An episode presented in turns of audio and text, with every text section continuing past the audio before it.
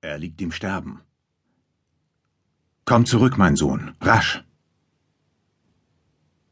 Diese Worte trieben den Reitertrupp an. Soldaten, Diener und den großen, kräftigen Mann an der Spitze, der längst jenseits seiner besten Jahre stand.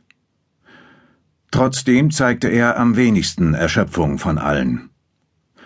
Leicht nach vorn gebeugt saß er auf dem makellosen Schimmel und achtete nicht auf die Schaumflocken, die der Wind vom Maul des Tieres riss und gegen die Begleiter des Anführers wirbelte. Die großen, tiefen Augen unter seiner breiten Stirn waren nach vorn gerichtet, jenseits des aus einer Hügelkette bestehenden Horizonts, als könnten sie erkennen, ob noch Leben in dem Mann war, der dort in Nola in dem Haus seiner Geburt auf dem Sterbebett lag. Es war wichtig, dass er bei Eintreffen des Reitertrupps noch lebte, für den Mann auf dem Schimmel und für die ganze Welt. Denn davon konnte es abhängen, wer das Weltreich beherrschte, das die Söhne der Wölfin errichtet hatten. Der Reiter eines Rappen spornte sein erschöpftes Tier an und drängte es an die Seite des Schimmels. Auch der Rappe spuckte Schaum, kleine weiße Flecken auf seinem glänzenden schwarzen Fell. Der drahtige Mann in der Uniform eines Dekurios beugte sich zu dem Anführer und rief, den gleichmäßigen Donner des vielfachen Hufschlages übertönend Menschen und Tiere sind erschöpft, Herr. Meine Männer sagen mir, nach zwei oder drei Meilen stoßen wir auf einen kleinen Ort, an dem wir rasten können. Der markante Kopf des Anführers ruckte herum. Der Blick, den die Augen in dem von Ausschlag entstellten Gesicht dem anderen zuwarfen, erschreckte den Decurio mehr, als es das unerwartete Auftauchen einer feindlichen Übermacht im Schlachtgetümmel getan hätte. Es war ein düsterer, störrischer, rechthaberischer Blick, der ganz dem Wesen des Mannes entsprach. Man sagte Tiberius nach, er könne sehr empfindlich auf Beleidigungen seiner Person reagieren, und man sagte auch, er könne sich sehr schnell beleidigt fühlen. Vielleicht lag das an den vielen Enttäuschungen und Zurückweisungen, die das Leben dem Stiefsohn des Augustus bereitet hatte.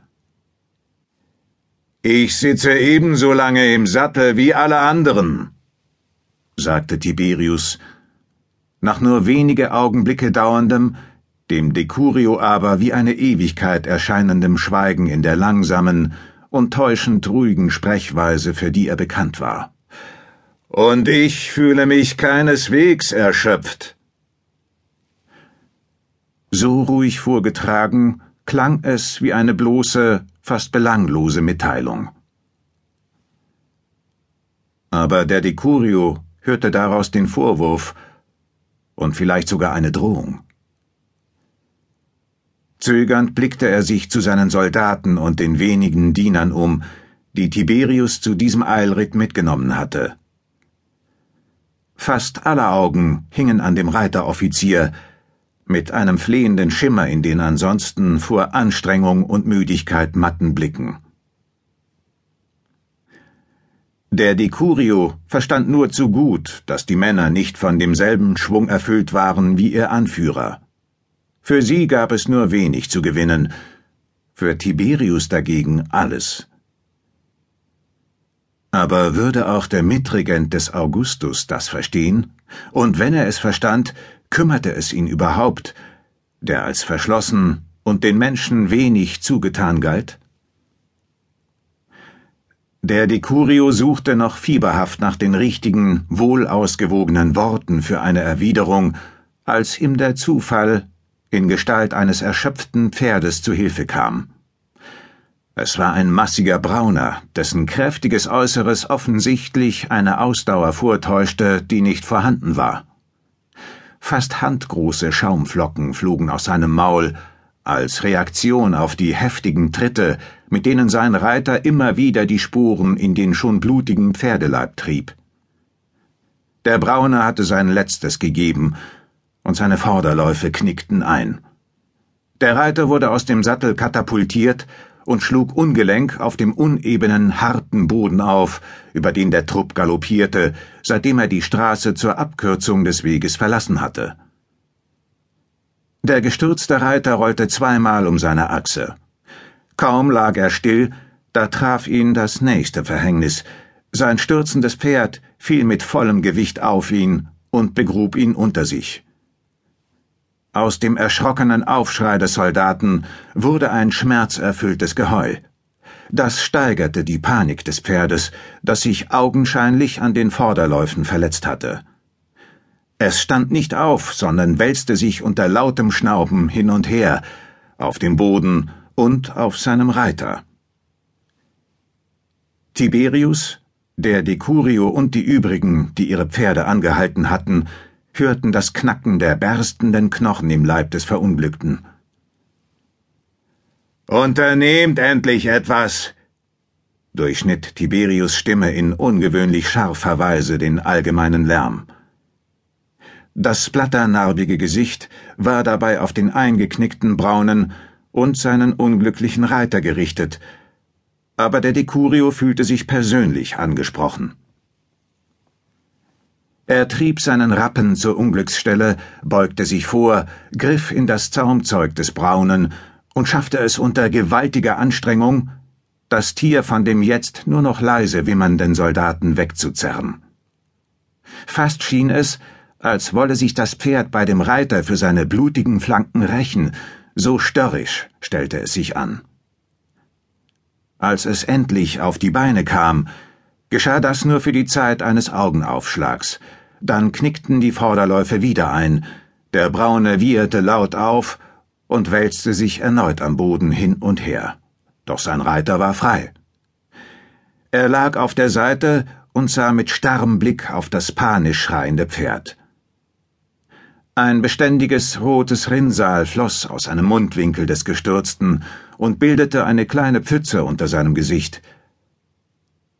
Man hätte ihn für tot halten können, hätte sich der Brustkasten mit dem Schuppenpanzer nicht kaum merklich gehoben und gesenkt.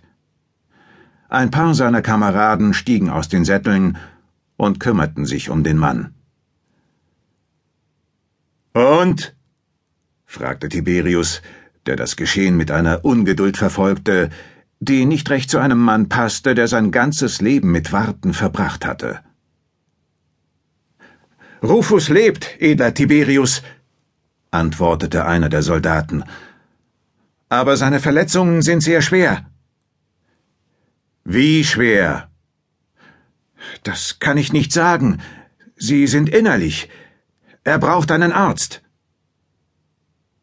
Der Soldat zögerte und blickte furchtsam in die Runde, bevor er fortfuhr Und Rufus benötigt Ruhe. Ruhe? Schnaubte Tiberius verächtlich. Er hätte besser aufpassen sollen. Es ist seine eigene Schuld, dass sein Pferd. Seine Stimme wurde leiser und brach ganz ab, als der versteinerte, ablehnende Ausdruck in den Gesichtern der Soldaten immer deutlicher wurde. Tiberius mochte starrsinnig sein, aber er war nicht dumm. Er sah ein, dass er es übertrieb, wenn er von seinen Männern erst das Letzte verlangte und dann noch darüber spottete, dass sie Opfer ihrer oder ihrer Tiere Erschöpfung wurden. Noch war nicht sicher, wer die Nachfolge des Sterbenden von Nola antrat, noch kam es auf jeden Mann an, der sich im Zweifelsfall hinter den Mitregenten des Augustus stellte. Baut eine Trage aus Geäst und Gras, befahl er nach kurzem Nachdenken, jetzt mit der kühlen Stimme des durch viele Kriegszüge erfahrenen Feldherrn. Darauf bringen wir ihn ins nächste Dorf. Dort werden wir übernachten. Erleichterung zeichnete sich auf den Gesichtern ab, als sich die Männer an die Arbeit begaben. Sie waren froh für ihren Kameraden und auch froh für sich selbst, weil die Anstrengungen dieses langen Tages bald ein Ende haben würden. Wie jeden Tag, seit Livias Eilbote ihren Sohn kurz vor Brundisium erreicht hatte, war Tiberius mit seinem Trupp schon bei Sonnenaufgang aufgebrochen. Die Mittagspause war nur kurz gewesen. Dann ging es weiter unter den sengenden Strahlen der heißen Augustsonne, die an einem wolkenlosen Himmel über Kampanien leuchtet.